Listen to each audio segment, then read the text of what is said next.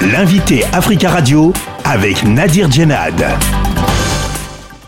Ndei Ramatoulaye Mangara, bonjour. Bonjour. Vous êtes euh, la présidente de l'association Femmes et Environnement, une association euh, sénégalaise pour l'environnement, et vous êtes basée à Dakar.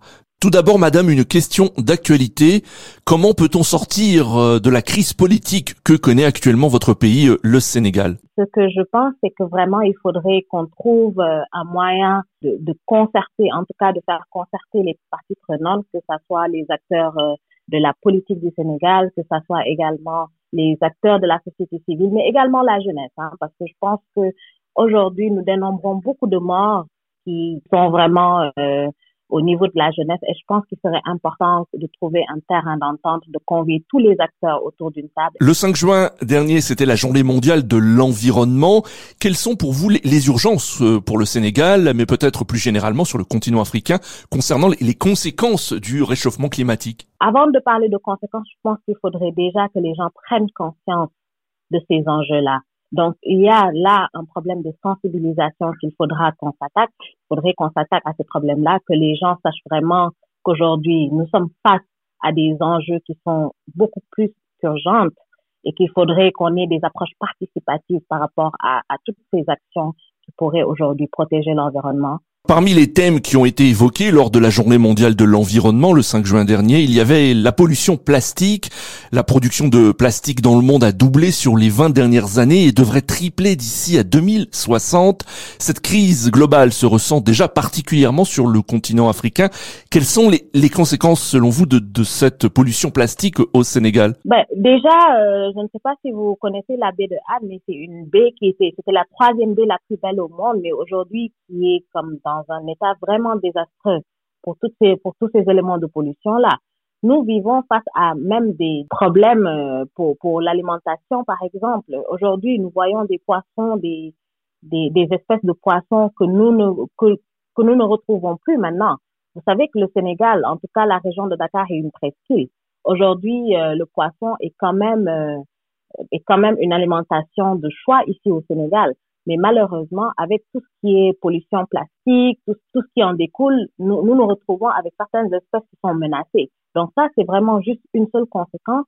Mais même par rapport à, à, à l'air, par rapport à, à vraiment euh, le sol, ça, ça, ça présente des risques qui sont quand même majeurs, hein, parce que nous savons tous que ça prend 400 ans pour euh, un déchet plastique de se désintégrer euh, complètement. Donc, je pense qu'aujourd'hui, il faudrait qu'on réagisse par rapport à ces éléments, que ce soit par rapport à des à des actions de sexe fétal, ça veut dire des actions de, de, de ramassage d'ordures, que ça soit par rapport à même la conscientisation des, des conséquences euh, d'utilisation de ces déchets plastiques-là, il faudrait vraiment agir. Vous êtes présidente de l'association Femmes et Environnement. Quels sont les, les, principaux objectifs pour vous? Alors, nous avons différents objectifs. Hein. Donc aujourd'hui, comme, comme, comme le nom l'indique, euh, notre, notre principale cible, ce sont les femmes. Donc, trois types de femmes, donc des femmes qui détiennent déjà une activité existante génératrice de revenus, les femmes qui souhaitent mettre en place des activités génératrices de revenus ou des femmes tout simplement à la recherche euh, d'emploi. Donc nous avons cinq objectifs principaux.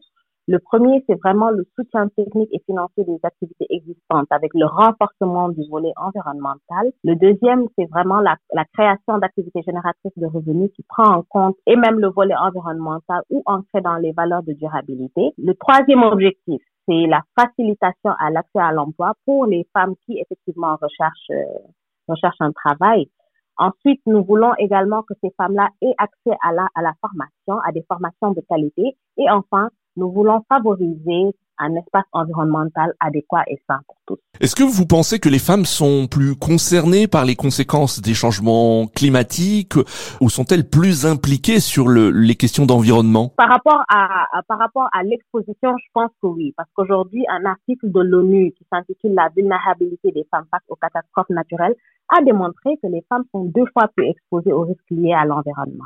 Aujourd'hui, au Sénégal, nous comptons 51% de femmes donc, ça veut dire aujourd'hui que ces femmes-là, avec une approche participative à la, à la protection de l'environnement, pourraient avoir un impact, un très grand impact euh, sur le plan environnemental. Est-ce que les femmes ont, ont, un rôle important à jouer selon vous dans la préservation des ressources naturelles, euh, dans la promotion du euh, développement durable, mais aussi dans l'adoption de, de modes de consommation? Oui, parce que nous savons aujourd'hui que dans les sociétés africaines, les femmes en font les bases. Hein, donc elles sont vraiment, elles ont vraiment un rôle de, de, de, de socle familial, mais aussi un rôle de transmission.